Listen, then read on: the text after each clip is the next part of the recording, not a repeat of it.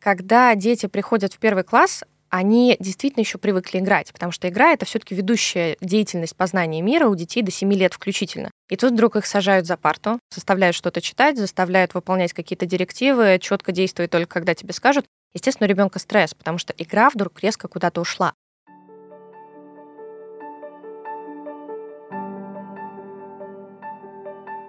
Для многих родителей, а особенно для родителей первоклашек, конец августа и начало сентября по-настоящему горячая пора. Для их детей начинается новый жизненный этап, который может оказаться непростым. Это и новый режим дня, новые дети и взрослые вокруг, с которыми надо знакомиться и выстраивать отношения. Это новые обязательства, связанные с выполнением заданий на уроках и дома. Уф, я пока не волнуюсь, но моей семье предстоит все это уже в следующем году. И поэтому я надеюсь как-то подготовиться сама и подготовить ребенка к поступлению в школу. Например, мне интересно, могу ли я уже сейчас развить какие-то навыки, которые будут подспорьем в первые годы обучения. И на что обратить внимание, когда выбираешь начальную школу? Смотреть ли на программу обучения или важнее личность учителя? А может быть вообще ребенку будет лучше, если начальная школа будет онлайн? Давайте разбираться вместе. Меня зовут Вика, и вы слушаете подкаст Homo Parents – родительский подкаст о детях и о нас самих. И сегодня у меня в гостях Мария Смолянова, мама, бизнес-вумен и основатель образовательного проекта «Новатор».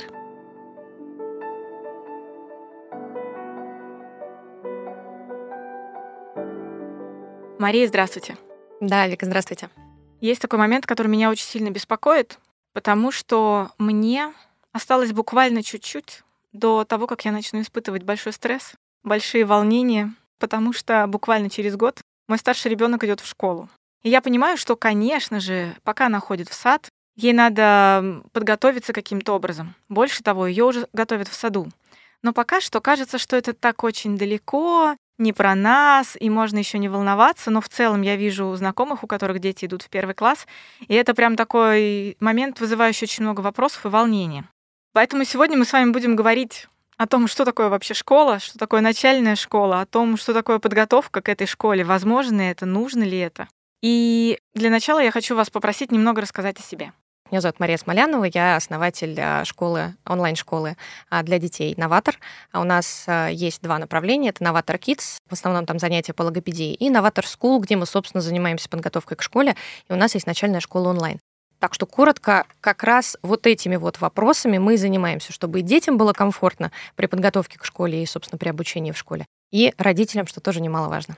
А вы решили заниматься именно онлайн-образованием по причине того, что в прошлом году случилась пандемия, и нас всех закрыли дома, и вы поняли, что как раз это та сфера, которая может быть актуальна и набирать обороты да, в процессе развития? Или, может быть, вы узнали о том, что онлайн может быть интересен раньше, вы как-то заранее, может быть, подумали о том, что этим классно заниматься еще до того, как все это началось, как стало мейнстримом? Скажем так, я начала этим заниматься за неделю до того, как нас всех закрыли. Поэтому, по большому счету, именно пандемия да, помогла нам перейти в онлайн. Изначально я из офлайн образования, а у меня был билингвальный детский сад, который, собственно, я там а, пыталась растить в сеть. По большому счету, там вся моя команда перешла случайно достаточно в онлайн, просто чтобы там на зарплату педагогам заработать. Но в процессе нам очень понравилось. Нам очень понравилось, потому что мы сами, честно говоря, не ожидали, что онлайн можно добиться высоких результатов, которые не будут отличаться от офлайна, при этом будут комфортны детям. То есть мы даже с детьми двухлетками занимались в прошлом году. То, как вы видите выстраивание процесса онлайн и офлайн, оно вообще сильно изменяется, технически, может быть, как-то это по-другому выглядит. И имея опыт и такого, и такого образования, вам как комфортнее? Процессы выстраиваются абсолютно по-разному. То есть это два абсолютных и бизнес-процесса, и абсолютно два разных педагогических процесса. Мне лично комфортно онлайн. А мне комфортно онлайн скорее и как предпринимателю, во-первых, да, и как маме, что, наверное, все таки даже не во-вторых, а, в общем, э, самый главный да, аргумент для меня. Комфортно, потому что не нужно никуда ехать, и комфортно, потому что действительно процесс выстраивается по-другому. Когда ты работаешь с детьми офлайн, ну, там я буду говорить на примере детского сада, достаточно сложно предугадать даже ход какого-то урока, потому что все немножечко идет всегда не так. Ну, всем кажется, что это детский сад, и все-таки детский сад традиционно принято рассматривать как нечто там для ухода и присмотра. И когда ты хочешь больше смысла вложить в обучение а, именно дошкольника, да, то предугадать все в офлайне невозможно. А в онлайне, может быть, потому что у нас больше опыта сейчас в онлайне, чем было в офлайне, но мы научились выстраивать урок таким образом, что он очень четко предсказуем. То есть он действительно очень четко предсказуемый. Да, в силу того, что мы работаем с детьми, там есть разные сценарии развития, но они достаточно четкие, понятные. В общем, есть правила проведения урока, в результате которых детям интересно, и они не отходят от того сценария, который ты спланировал. Поэтому, с моей точки зрения, и педагогам, и детям так как-то комфортней.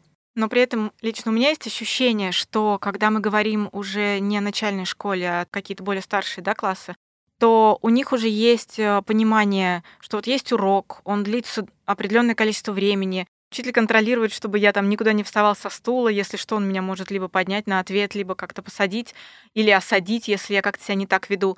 А у детей дошкольников, у них есть, да, что-то вот в саду, а из серии, да, там что-то порисовать, помять из пластилина, но по факту оно, во-первых, по длительности небольшое, а во-вторых, все равно есть ощущение некой игры.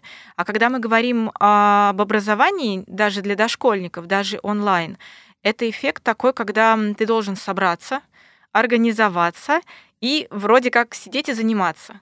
Однако, когда мы говорим о том, что есть некое образование для детей, даже для дошкольников, это такой момент, когда он все-таки менее контролируемым родителями, потому что ну, многие родители для этого и берут эти уроки, чтобы как-то не самим заниматься с детьми, а полагаться да, на учителей. И как это все вот увязать? Дошкольник, который не особо готов воспринимать это как урок, потому что он все-таки больше для забав, увлекательных занятий еще гораст. Родитель, который хочет не особо контролировать процесс и ну, не хочется использовать слово контроль, но основное воздействие от учителя идет все-таки онлайн на расстоянии без тесного контакта. Как это все связать? Вика, очень хороший вопрос э, вы задали. А на самом деле это, мне кажется, ключевой вопрос образования, который есть сейчас. Потому что мы немножко привыкли, что процесс образования — это нечто такое директивное. Да? То есть вот есть педагог, и он точно все говорит правильно. И мы обязаны что-то делать, мы обязаны следовать его директивам. А что нет? Ну вот, мне кажется, что нет. Во всяком случае, на наших, сколько уже, я же боюсь посчитать, по-моему, 13 тысяч занятий в этом онлайн провели. А мы доказываем, что абсолютно нет. Потому что основное в процессе обучения это именно интерес. Это его единственная мотивация, абсолютно единственная. Если ребенку интересно, он будет учиться. Если ему не интересно, абсолютно неважно, онлайн, он офлайн, привязали его к стулу, заклеили ему рот скотчем, не будет он слушать. Не будет он слушать, если ему не интересно. Поэтому самое главное делать так, чтобы ребенку было интересно. И в плане игры тоже очень правильно сказали. Это, наверное, основная проблема, которая возникает у детей, которые идут в первый класс. Мы так плавно переходим да, к подготовке. Потому что когда дети приходят в первый класс, они действительно еще привыкли играть, потому что игра это все-таки ведущая деятельность познания мира у детей до 7 лет включительно. И тут вдруг их сажают за парту, заставляют что-то читать, заставляют выполнять какие-то директивы, четко действовать только когда тебе скажут. Естественно, у ребенка стресс, потому что игра вдруг резко куда-то ушла, а она пока еще ведущий способ познания мира. Я считаю, вот это основная проблема, когда мы переходим с этапа на этап, мы не совсем учитываем вот этот переходный период. Именно он становится основным стрессом и для детей, и для родителей. Именно поэтому а, в более продвинутых, скажем так, начальных школах, да, в тех, кто учитывает вот этот момент, этот момент действительно учитывают и действительно делают так, чтобы вот эта игра сохранялась, чтобы переход был очень плавным. Тогда ребенку очень комфортно влиться в образовательный процесс, и не происходит, как говорит э, мой любимый знакомый психолог, не происходит такого, что через полгода после начала учебного года приходят э, любимые первоклашки с выдранными бровями, погрызанными ногтями и так далее, и психолог начинает как-то пытаться эту штуку распутать. Если процесс происходит плавно, таких проблем не возникает.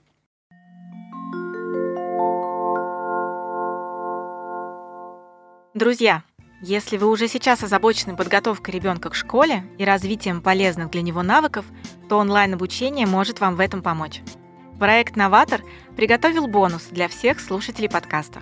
По кодовому слову «подкаст» вы получаете сертификат на скидку для оплаты абонемента на выбранное количество занятий. А пройдя по ссылке в описании к выпуску, вы получите бесплатно первое пробное занятие. Учиться – это здорово и интересно – Давайте поможем нашим детям получать удовольствие от процесса обучения.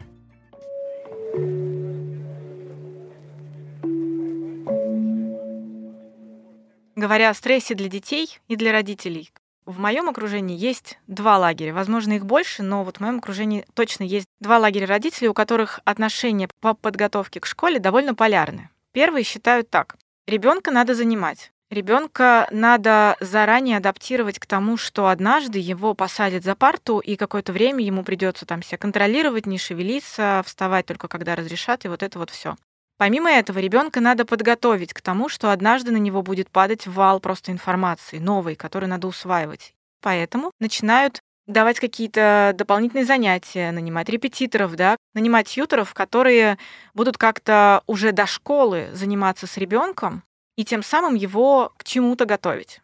У таких родителей дети уже там в 4 года, 5 лет, они уже читают, что-то складывают, что-то говорят по-английски, что-то еще. Ну, в общем, они приходят в школу, такие уже прям молодцы, подготовленные. Есть другие родители, которые считают, что это все так нагружает ребенка, у него детство такое маленькое короткое, оно буквально два раза моргнуло и закончилось, и поэтому еще и нагружать учебой, которая впереди у него будет еще очень много лет, не надо. Не надо готовиться к школе как-то заранее. Не надо ему нанимать тьютеров, которые будут ему забивать голову информацией про чтение и про счет. Он в школу пойдет, он все равно научится читать и считать. И таким образом, первое поле надо подготовить и учиться считать, писать и вот это все.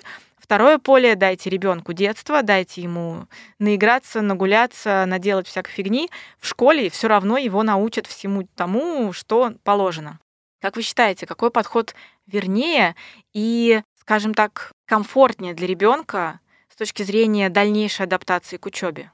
На самом деле, действительно, два вот этих лагеря есть. Они очень полярны, да, их взгляды очень полярны. А я нахожусь где-то между. С одной стороны, а, действительно стоит ребенка подготовить. Вопрос к чему? И вот к этому мы сейчас как раз перейдем, и вот как раз вот это а, мое, наверное, ключевое несогласие с первым лагерем. И второй лагерь, со вторым лагерем я очень сильно согласна, что ребенку нужно дать детство, ему нужно быть очень заинтересованным в учебе, да, чтобы учиться хорошо, ему нужно быть заинтересованным в процессе, только тогда будет эффект. Поэтому я сформулирую свою позицию так. Очень важно понимать, для чего мы готовим ребенка и к чему мы готовим ребенка. Вот традиционный счет, чтение, письмо — это точно не то, на что стоит убивать лето перед школой, и уж тем более там предыдущие 9 месяцев перед школой. Э, не надо весь год прям этим а совсем усердно заниматься. Вернее, надо, но не только этим. Потому что самое главное, к чему стоит э, ребенка готовить, заключается не только и не столько в счете чтения и письме, сколько в некой психологической готовности, и психологической готовности не к первому классу, да, психологической готовности к процессу обучения дальше. Мы должны очень четко понимать, что а, начальная школа это лишь один из этапов. Один из этапов, через который пройдет наш любимый ребенок и пойдет дальше. А таких этапов будет еще очень и очень много. А начальная школа — это лишь второй шажочек. Дошколка, потом начальная школа, средняя, старшая, университет, и потом замечательный процесс lifelong learning, обучение в течение всей жизни. Вот наши дети сейчас живут в таком замечательном а, мире, в котором учиться нужно всю жизнь, в котором переучиваться нужно очень-очень много раз. И по большому счету вкладывать в их головы огромное количество именно знаний, именно информации к первому классу не совсем целесообразно. По одной простой причине, вот эта информация очень сильно поменяется. Если посмотреть на статистику, то последние примерно 90% информации, ну там немножко цифры разнятся, но около того, да, около 90% информации, которые вообще сейчас существуют в нашем мире, были созданы за последние три года.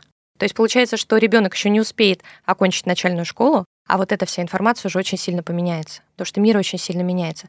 Соответственно, готовить ребенка немножечко к другому нужно. И э, это уже не только прихоть какого-то третьего лагеря, это уже понимание, которое проникает уже и в государственные структуры, которые занимаются построением образовательного процесса, это осознание того, что в образовательный процесс необходимо интегрировать развитие soft skills. Именно вот это должно стать очень большой составляющей подготовки ребенка к школе.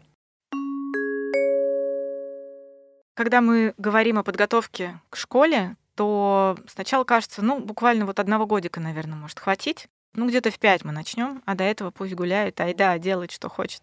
У большинства родителей подготовка это равно, там, может быть, ставить какие-то приложения, с помощью которых учиться разбираться в буквах. А по факту вы говорите, что подготовка к школе это классно, но не надо заменять да, в подготовке к школе те процессы, которые будут в школе обучаться, не надо этому заранее учить ребенка. Тем более, что, как я заметила, психологи сетуют на то, что когда ребенок загружается материалом, который, по идее, будет активно ему даваться в школе, Когда ребенок загружается этим довольно рано и довольно плотно, честно скажу, в моем окружении есть родители, которые гордятся тем, что там, я не знаю, ребенок в два с половиной года знал, как зовут Пушкина и мог его цитировать. И психологи сетуют на то, что когда есть такие дети, эти дети идут в школу, у них начинается первый класс, они привыкли к большим нагрузкам, они привыкли к тому, что они уже довольно много знают. И тут они приходят в первый класс. И буквально первые полгода для детей, которые уже много знают и уже подготовлены, у них начинается какой-то откат психологический, эмоциональный, им неинтересно. Ну, то есть говорят, что там, не сказать, конечно, до депрессивных состояний, но им становится настолько скучно и тоскливо в школе, что им становится физически плохо от этого всего дела. Поэтому, когда мы говорим о подготовке, да, о том, что вы говорите, не надо особо учить фактическим знаниям, а нужно что-то вот особым каким-то навыком, soft skills, что-то вот такое. Что вы подразумеваете, если это не точные знания про буквы? Потому что я прям знаю, что многие родители нам скажут, в смысле, вы прям рекомендуете, что мой ребенок пойдет в школу и не будет читать? Его же там загнобят, потому что, в смысле, ребенок, тебе 7 лет, и ты не знаешь букв? А чему тогда учить? А, на самом деле, э, скорее всего, родители, которые нас сейчас слушают, так и думают. Но здесь очень важную поправку сделаю. Подготовка к школе — это не, не счет и письмо, а это не только счет, чтения и письмо. Да? То есть, э, безусловно, некоторым азам учить ребенка нужно. А у нас, например, программа по подготовке к школе, а, безусловно, базовая, построена в том числе и на чтении, счете и письме. Но это не только то, чему нужно учить. И на примере некоторых моментов, да, как вот готовят классический ребенок в школе, я покажу, как можно интегрировать да, обучение вот этим базовым вещам с софт-скиллами и именно с теми скиллами, которые ребенку дальше пригодятся. Ну, например, там, на примере математики, да, возьмем. Одно дело, когда мы просто учим ребенка складывать. И совсем другое дело, когда мы учим ребенка алгоритмам. То есть алгоритмы, по сути, это основное, чему мы учим на математике при подготовке к школе. А, потому что когда ребенок пойдет в первый класс, а научится считать он, скорее всего, достаточно быстро. Тем более, кстати, у современного поколения нет проблем с математикой. Но при этом очень важно, чтобы он понимал алгоритмы, по которым строится то или иное задание. Потому что это позволит ему очень быстро разбираться в новых темах и наслаивать знания одно на другое. Ну, то есть, соответственно, разница здесь, да, научить просто ребенка складывать, не знаю, там 2 плюс 2, неважно что, и научить его алгоритму и пониманию, как это делается. А можно как-то поподробнее, что вы подразумеваете под алгоритмом, опять же, если мы касательно математики говорим? Угу. Я не буду сейчас именно в педагогическую часть углубляться, я попробую именно с родительской точки зрения это преподнести. Когда ребенок приходит в начальную школу, очень частая проблема, что дети не успевают э, решать там кучу разных примеров, особенно если это общеобразовательная школа, там, соответственно, учитель идет по соответствующим упражнениям, задачам, и дети просто не успевают решать задачи, потому что они не понимают, как это устроено. По идее, все задачи достаточно типовые. То есть есть, там, не знаю, примеры на сложение, есть примеры там, с двумя действиями, да, например, ну, там, понятно, деление позже, я пока там про первый класс, да, буду говорить. И ребенок не успевает переключиться и понять, как в том или ином упражнении выстроены задачи, по какому принципу. Если он понимает этот принцип быстро, он очень быстро решает эти примеры, у него не возникает никаких проблем. Он приходит к следующему упражнению, видит, по какому принципу, по какому алгоритму составлены задачи там, и очень быстро их решает. Если же он алгоритмы не понимает, он достаточно долго будет вникать в задание, отстанет от класса, потом в итоге не поймет тему, родитель ему будет долго со стрессом объяснять вообще, что происходит. У ребенка самого возникает стресс, в результате чего ребенок не интегрирован в процесс обучения, то есть он просто уже занимается борьбой со своими страхами. А мы можем взять какой-то прям конкретный пример, какое-то упражнение из серии «У ежика было два яблока» и показать, как это упражнение можно воспринимать с двух сторон. Фактически, да, когда надо эти яблоки сложить, и то, как вы подаете возможность решения этой задачи. Ну, давайте попробуем. У ежика есть два яблока, да, это уже некая визуализация процесса и некая игра. Соответственно, нам здесь очень важно показать физические вот эти вот яблоки, показать, как они физически складываются в корзину и что с ними происходит дальше. То есть ребенок должен понимать принцип, по которому эти яблоки организуются в эту корзину.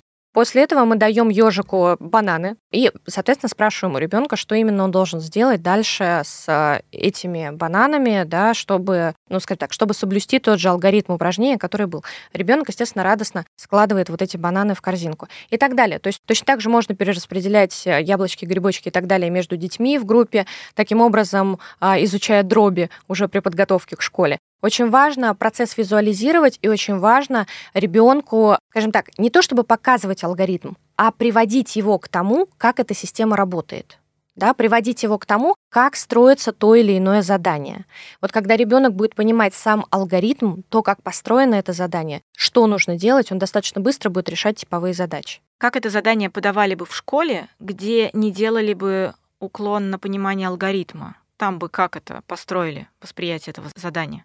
Ну, как это происходит обычно. То есть стандартная в ГОС программа, стандартный в ГОС учебник по математике, в котором написано задание да, к упражнению и соответствующие примеры, которые нужно решить в соответствии с этим заданием. То есть ребенок должен а, сам понять, какие действия, в какой последовательности он должен сделать. А в первую очередь он должен не примеры решать, а в первую очередь он должен прочесть задание и осмыслить, с каким алгоритмом в своей голове имеющимся он должен это соотнести.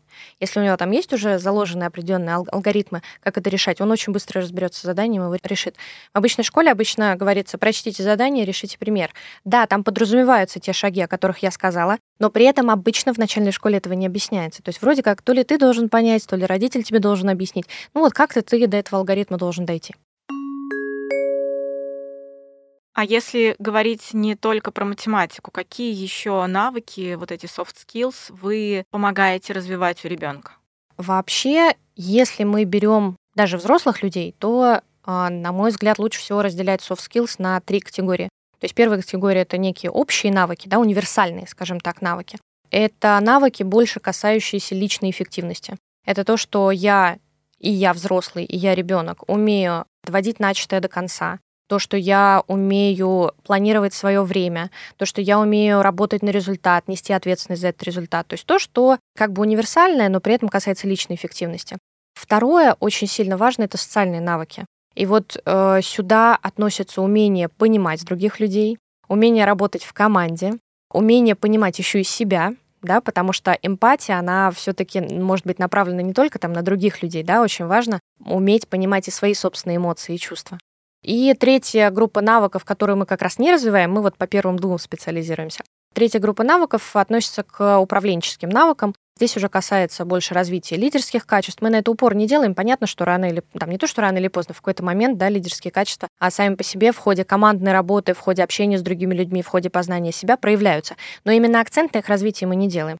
Умение, сюда же относится умение там, планировать деятельность команды, то есть что-то, что уже на более поздних этапах, уже у более старшего школьника потом проявится. А вот эти универсальные навыки и навыки там, коммуникации с другими людьми очень важны, потому что они проявляются как в школе, так и потом в течение всей жизни. Просто, опять же, на конкретных примерах, как мы уже поняли, с ежиком, да? В данном случае будет не ежик, а школьник. Школьник, э, выходящий к доске, или школьник, которого просят при всем классе что-то прочитать вслух, сразу испытывает определенный перечень эмоций, которые, во-первых, нужно понять, во-вторых, нужно как-то с ними справиться, объяснить себе какие-то страхи, которые возникают у тебя в голове. Возможно, если это некая проектная работа, то пообщаться с другим твоим одноклассником, а, да, выстроить, договориться с ним о том, например, какой проект там вы с ним будете делать, а, да, потом договориться, кто и как будет презентовать вот этот проект перед всем классом, сделать, собственно, презентацию. Вот это все, о чем я говорю, это и есть мягкие навыки. То есть, по большому счету, вот это то, что потом пригодится ребенку в будущем, когда он будет, дай бог каждому, большим директором будет выступать перед э, своим большим коллективом, у него не будут там, не знаю, что потеть ладошки, пересыхать во рту, а, и там он не сможет, да, связать несколько своих мыслей, просто потому что не может справиться с отсутствием того навыка публичных выступлений, да, вот, который он, собственно, приобрел в кавычках еще в школьный период. Но вот эти все навыки, которые вы назвали, они, они очень классные. И они, правда, нужны современному человеку, неважно, сколько ему лет, ребенок это или взрослый. Но есть ли какой-то способ приложения этих навыков не просто для самоопределения в жизни, представления да, себя другим, а для получения, как вы ранее сказали, для получения знаний, когда вы говорите, что современный человек, по факту, он учится всю жизнь, ему надо и классно учиться всю жизнь. Вот эти навыки, как они могут ему помочь именно в приобретении знаний, не просто в коммуникации с другими людьми и каком-то самоопределении? А мы прекрасно знаем, что есть э, замечательный интернет, там есть куча всякой разной информации, и по большому счету, если нам что-то нужно, и взрослый ребенок достаточно легко может выйти э, в сеть и найти там все, что нужно. Но при этом он найдет там, скорее всего, не скорее всего, а точно, огромное количество информации, не отфильтрованной. Там, не знаю, на 98% неправдивой.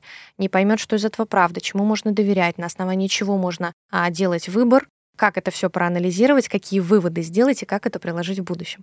Вот это все как раз и позволяют сделать soft skills, потому что нам действительно очень важно не только воспринимать информацию, но и анализировать ее и перерабатывать, понимать, этому я верю, этому я не верю. Да, если мы берем неправильную информацию за константу, то, соответственно, выводы мы сделаем неправильные.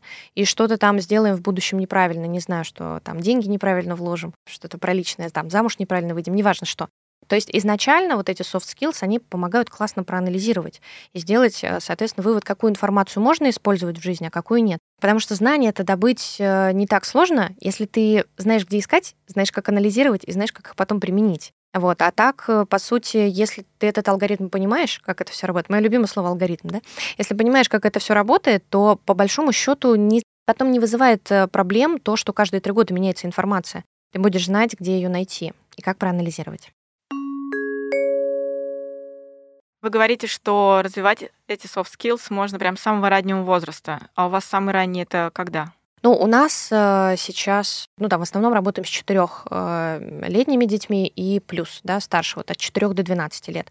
А есть какая-то разница в подходе при развитии этих навыков для четырехлетки и там для десятилетки? Здесь, опять же, уходим там, в некую педагогику, поэтому я очень там поверхностно да, буду ну, об этом скажем говорить. так, то, как это видят родители по факту, потому что понятно, что какая-то ваша внутренняя да, начинка, она может быть очень содержательной, а родитель может не видеть эффективности и не видеть этих процессов. Вот именно, чтобы родитель понял о том, чего вы там такого делаете относительно разного возраста. Смотрите, здесь очень важно действительно учитывать возрастные особенности детей. И если в 4 года даже развитие коммуникативных навыков строится на основании того, что мы учимся как минимум не перебивать друг друга, выслушивать другую точку зрения, принимать другую точку зрения, то те же коммуникативные навыки у 10 и 12 леток развиваются абсолютно по другому принципу, потому что они уже начинают принимать более сложные решения да, общаясь между собой. То есть у нас э, вообще есть проектная работа и при подготовке к школе, но в основном проектную работу мы используем как прям обалденный инструмент уже в самой начальной школе, когда дети сами выбирают тему какого-то проекта. Во-первых, сначала сами выбирают проблему,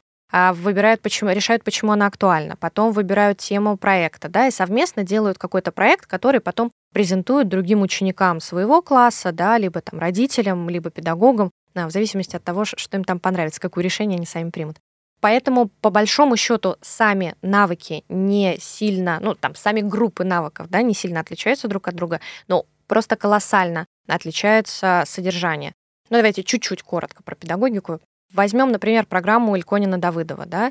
Что очень интересно там? Там очень интересно то, что ребенку дается всегда выбор и возможность наслаивать те знания, которые он уже получил, и те навыки, которые он уже приобрел, на предыдущие. Да, то есть постоянно идет развитие навыка за счет того, что мы а, на еще пока не отточенный, еще пока слабо развитый какой-то навык наслаиваем а, его же только более-более усложненный, да, и более-более продвинутый. Таким образом происходит развитие у ребенка определенного навыка. Не то, что мы берем, прям закладываем ему в голову, не знаю, что там файлик с какими-то коммуникативными навыками, да, ну мы не роботы, так не работает. Хотя даже роботы, даже машины учатся постоянно, да.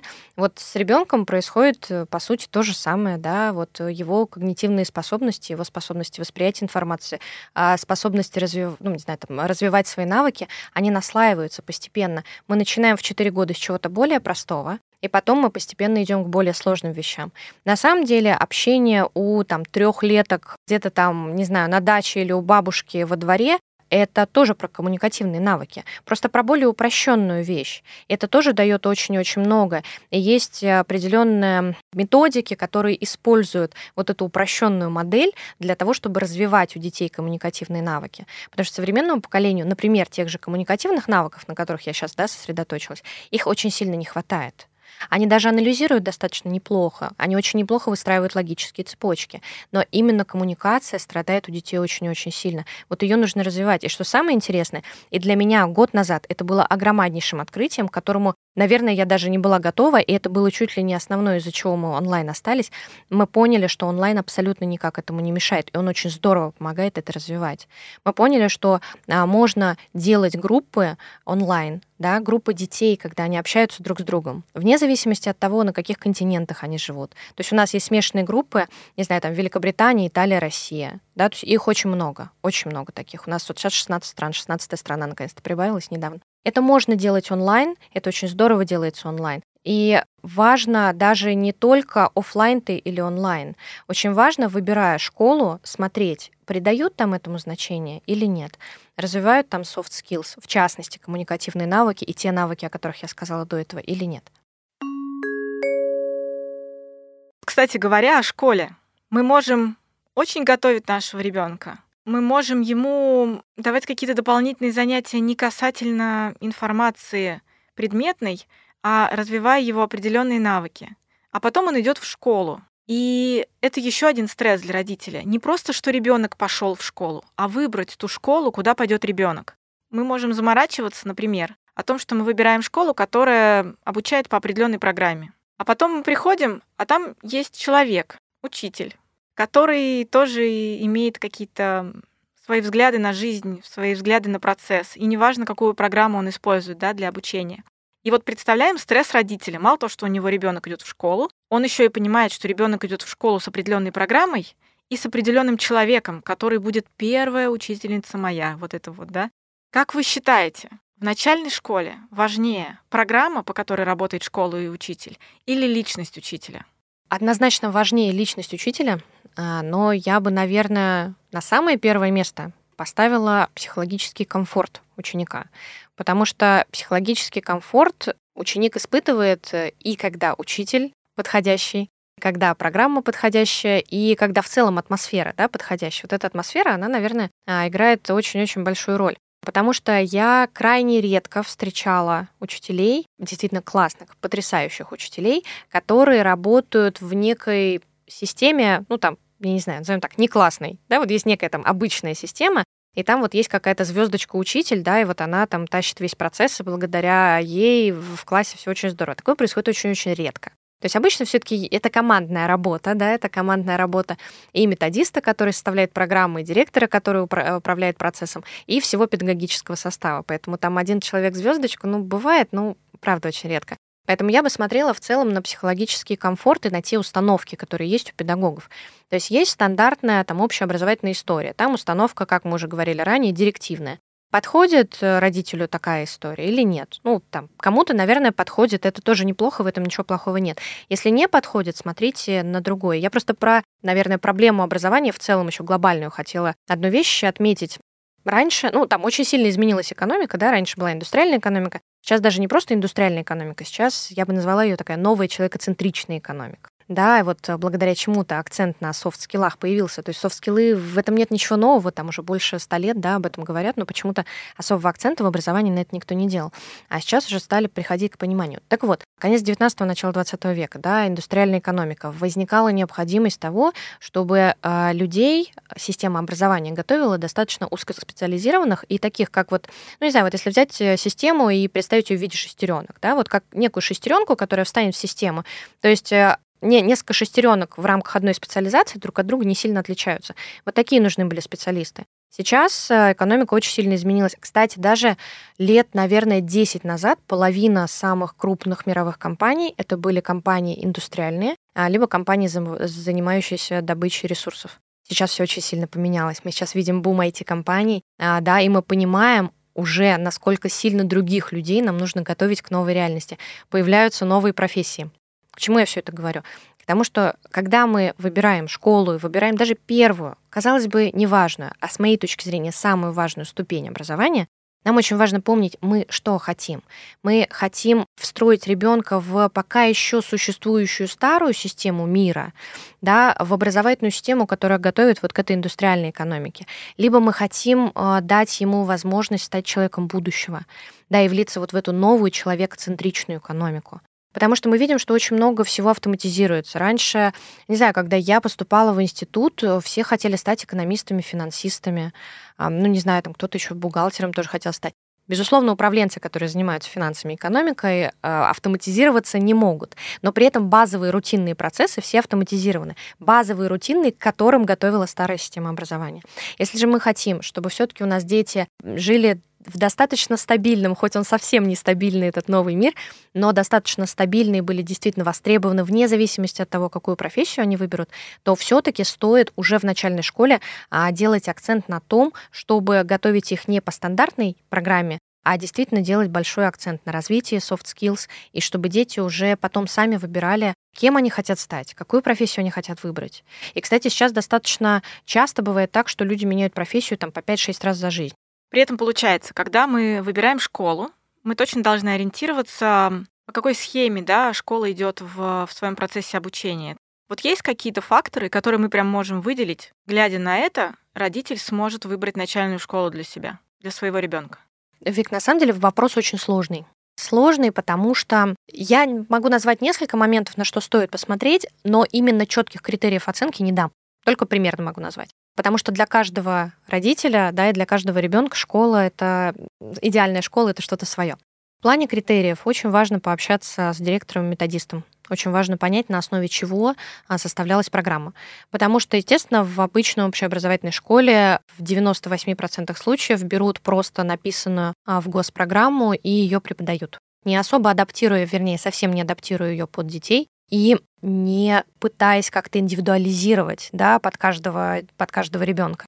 Поэтому очень важно пообщаться с методистом и понять, куда они ведут детей. В прогрессивных школах э, в самом начале обучения родителям даже выдают а, некие методички, да, в которых пишут ожидаемый результат. Вот мы даже когда составляем программу, там есть не просто формальный вот этот ожидаемый результат, да, как вот из ГОСовских программ, что-то там вроде как абстрактное будет. Там мы, например, прописываем очень четкий ожидаемый результат от каждого урока, очень четкий ожидаемый результат от каждого года по каждому направлению, не только по предметным знаниям, да, но и как раз по мягким навыкам.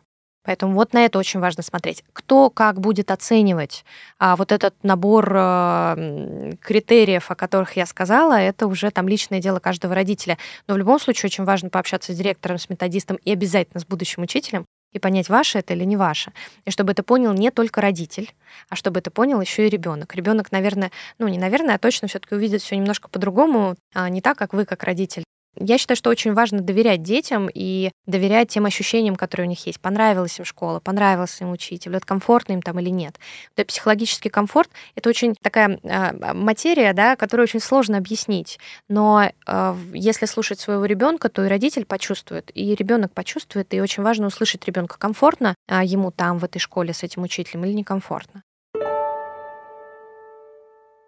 Вот вы сказали, что конкретно вы по каждому уроку пишете, какой результат вы ожидаете после этого урока. При этом есть наверняка школы, да, учителя, методисты, которые на какой-то заданный вопрос от родителя, ну, могут ответить несколько обтекаемо, скажем, да, никаких вроде красиво сказали, а никаких точных формулировок не ответили. Может быть, вы можете нам подсказать какой-то секретик, какой-то вопрос, прям сформулировать его, да, который, если задашь, директору школы, методисту, учителю, то он прям правильно подсветит, э, туда вы идете или нет. Я думаю так. Вопрос достаточно простой, но при этом много чего показывающий. Я думаю, что стоит спросить, что самое важное для вас в обучении. Он очень простой.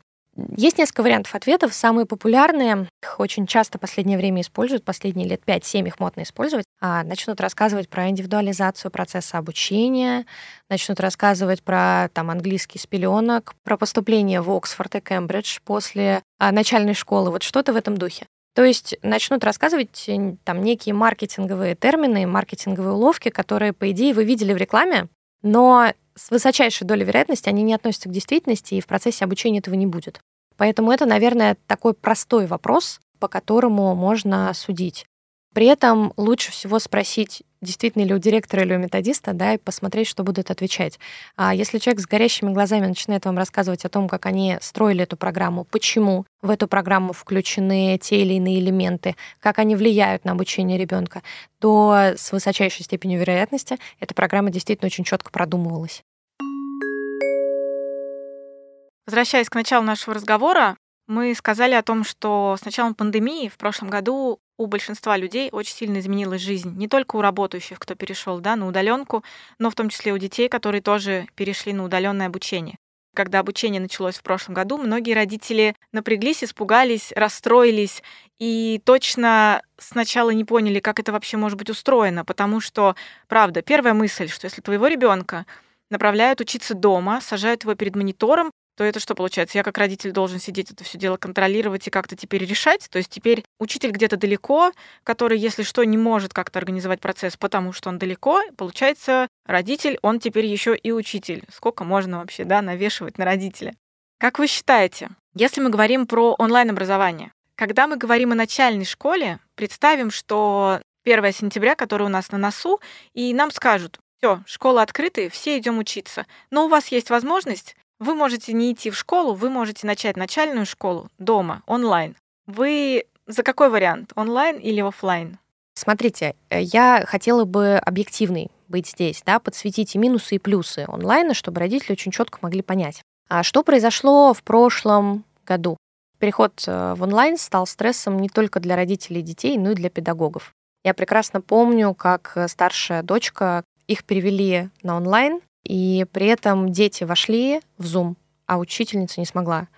И вот, вот так они сидели несколько уроков, просто потому что учительница не смогла войти в Zoom. А на самом деле есть э, определенные стандарты да, онлайн-образования, которых еще не было в прошлом году, которые мы нащупали интуитивно да, и стали им следовать для того, чтобы образование стало действительно хорошим и качественным.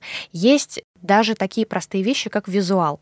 То есть, во-первых, 70% э, детей пока еще визуалы, да, то есть со временем там действительно а, развиваются и другие способы восприятия, но больше 70% детей визуалы. Поэтому, когда мы готовим любую образовательную программу, визуальный ряд, то, как это расположено, то, какими средствами ребенок может с этим визуальным рядом работать, это безумно важно. В прошлом году об этом не думали.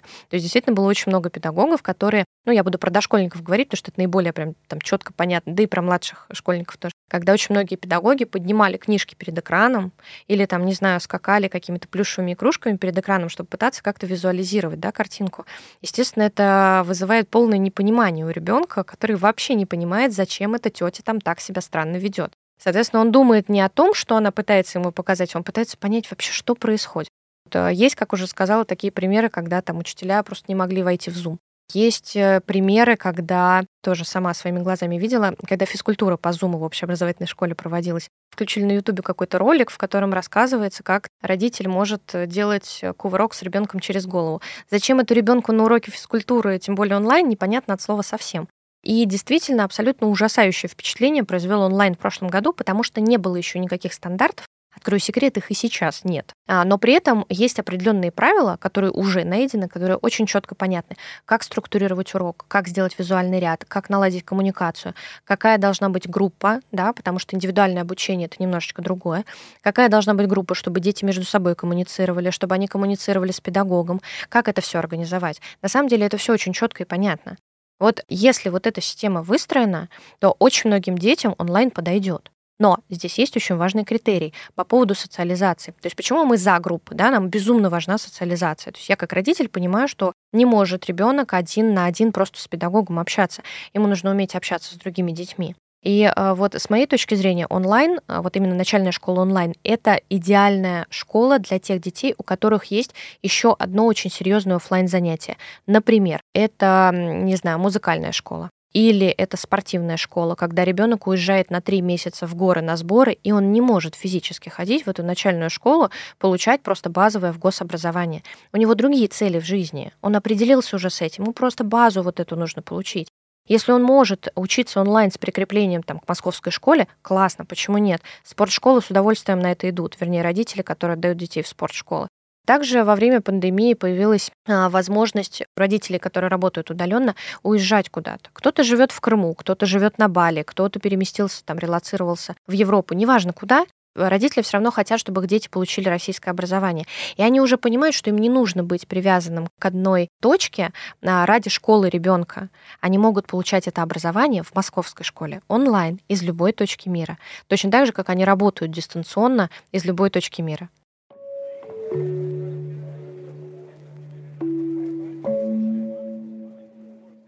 Мы очень много сегодня говорим о том, что дополнительное образование перед школой, какие-то дополнительные занятия, развивающие особые навыки, они очень много дают детям на будущее.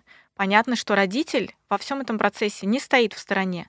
Он не занимается только выбором школы, учителя или курсов. Он в этом во всем тоже присутствует. И хочется, знаете, в завершение нашего выпуска поговорить о родителях, спросить у вас, что вы можете подсказать родителям, как мы можем подготовиться? Как мы можем нашим детям помочь в условиях вот этих изменений в образовании, в условиях изменений стандартов, которые нужны да, нашим детям в будущем? мы же тоже можем что-то с собой сделать, что-то почитать, где-то поучиться, чтобы быть актуальными да, нашим детям в том, чем они сейчас занимаются и то, чему они обучаются. Ну, я бы это сформулировала так. Слышать ребенка раз. И второе, не бояться. Не бояться пробовать.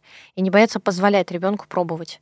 Я, безусловно, слышала и отличное от моей точки зрения, но я обожаю вот это поколение, которое сейчас растет, потому что, мне кажется, оно наш мир очень сильно изменит. Оно очень отличается от нас. Дети, которые растут, они более осознанные, они больше открыты этому миру. Современное поколение, оно другое. Абсолютно другие дети, которые открыты миру, открыты изменениям этому миру. И вот те дети, которые даже сейчас уже подрастают, они еще пока очень молодые, но при этом получают колоссальные зарплаты, да, вот в частности в IT, там 18-19-летние талантища.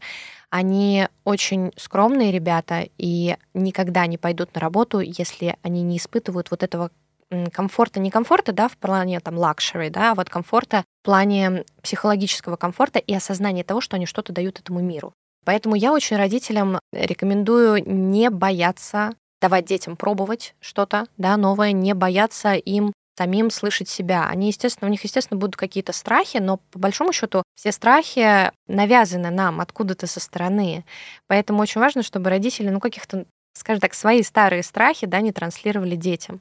И пробуйте, пробуйте, пробуйте. Мы вот, например, в начальной школе, следуя вот этой концепции, а, сделали такую штуку. Мы помимо базовой программы запустили еще три программы, когда ребенок может попробовать себя в каком-то направлении. У нас есть математический класс, а, гуманитарный, ну там не гуманитарный, лингвистический, математический, лингвистический и класс живописи, когда ребенок уже на, на этапе начальной школы может попробовать, например, себя в живописи.